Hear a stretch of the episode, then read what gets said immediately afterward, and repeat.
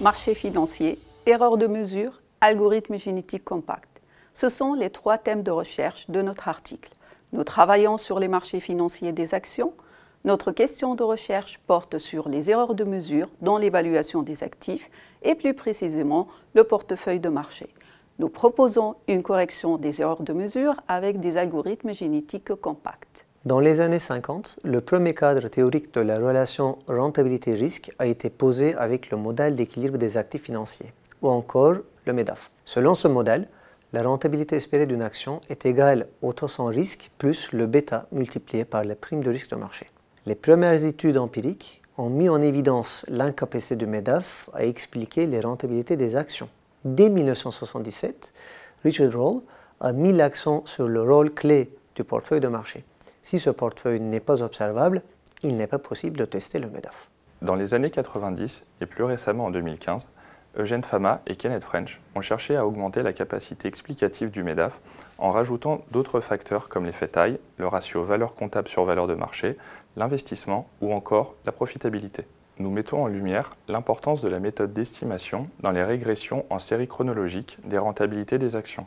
Nous comparons des méthodes comme les moindres carrés ordinaires et les moments généralisés avec des variables instrumentales à un estimateur alternatif basé sur un algorithme génétique compact. Sur la base d'un échantillon international couvrant 5 zones et un historique des rentabilités de 1990 à 2021, les résultats des régressions linéaires montrent que la méthode basée sur les algorithmes génétiques compacts surpasse globalement les autres méthodes usuelles.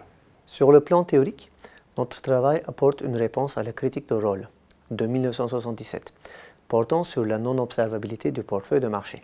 Nous mobilisons les algorithmes génétiques qui font partie de la famille des techniques d'optimisation permettant de traduire le processus de sélection naturelle. Pour surmonter le problème de mémoire de calcul des algorithmes génétiques, nous retenons la forme compacte de ces algorithmes. Notre étude présente une portée managériale non seulement à des problématiques en finance, mais aussi en gestion, puisqu'elle concerne un outil de mesure comme dans le système international d'unités, qui représente les sept unités de base associées à la longueur, la masse, le temps, l'intensité d'un courant électrique, la température, la quantité de matière et l'intensité lumineuse, le MEDAF et les modèles à facteurs constituent des étalons de mesure pour exprimer quantitativement les rentabilités des actions.